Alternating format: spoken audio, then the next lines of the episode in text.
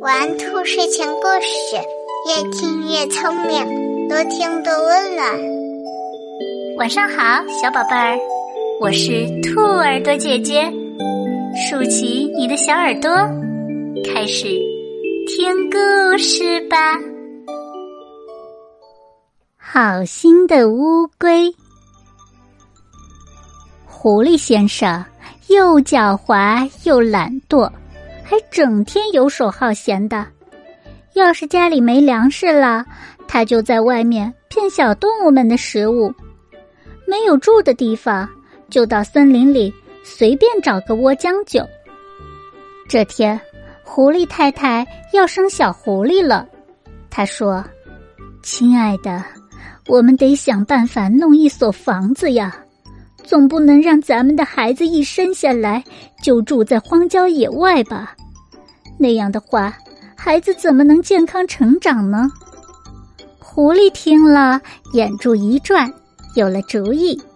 他说：“啊，我想到好办法了，这就去给你找个好的地方住。”狐狸来到河边，他早就听说鹳现在住的房子既宽敞又漂亮。于是，他悄悄藏在罐的洞口。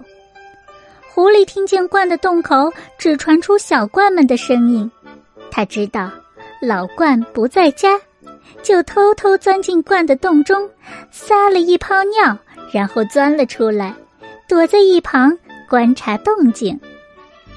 过了一会儿，老罐回来了，他刚走到门口，就觉得不对劲儿。屋里满是骚味儿，老鹳朝屋里喊道：“真骚！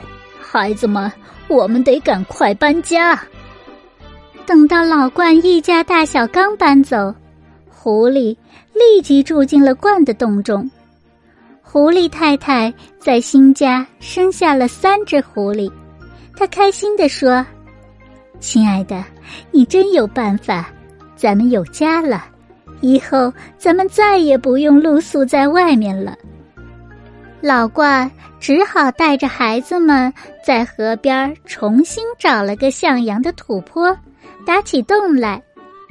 这时，乌龟经过这里，问道：“冠大哥，你不是有家吗？”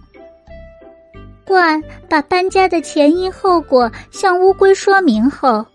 乌龟生气地说：“这准是狐狸干的坏事，我这就去看看。”说完，他悄悄地爬到老鹳原来住的洞外，果然看到狐狸一家正开心地住在里面。乌龟心想：“狐狸这个坏家伙专门干坏事儿，我非要他尝尝苦头才行。”乌龟悄悄爬到河边，挖出一条水沟，直接通向狐狸住的洞口。一股河水流过来，狐狸一家眼看就要泡进水里了。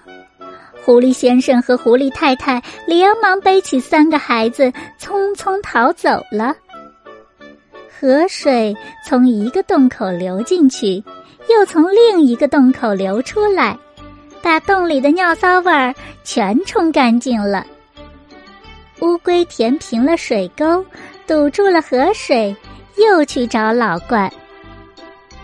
这时啊，老鹳的洞也已经挖好了。乌龟说：“你那个旧洞还住吗？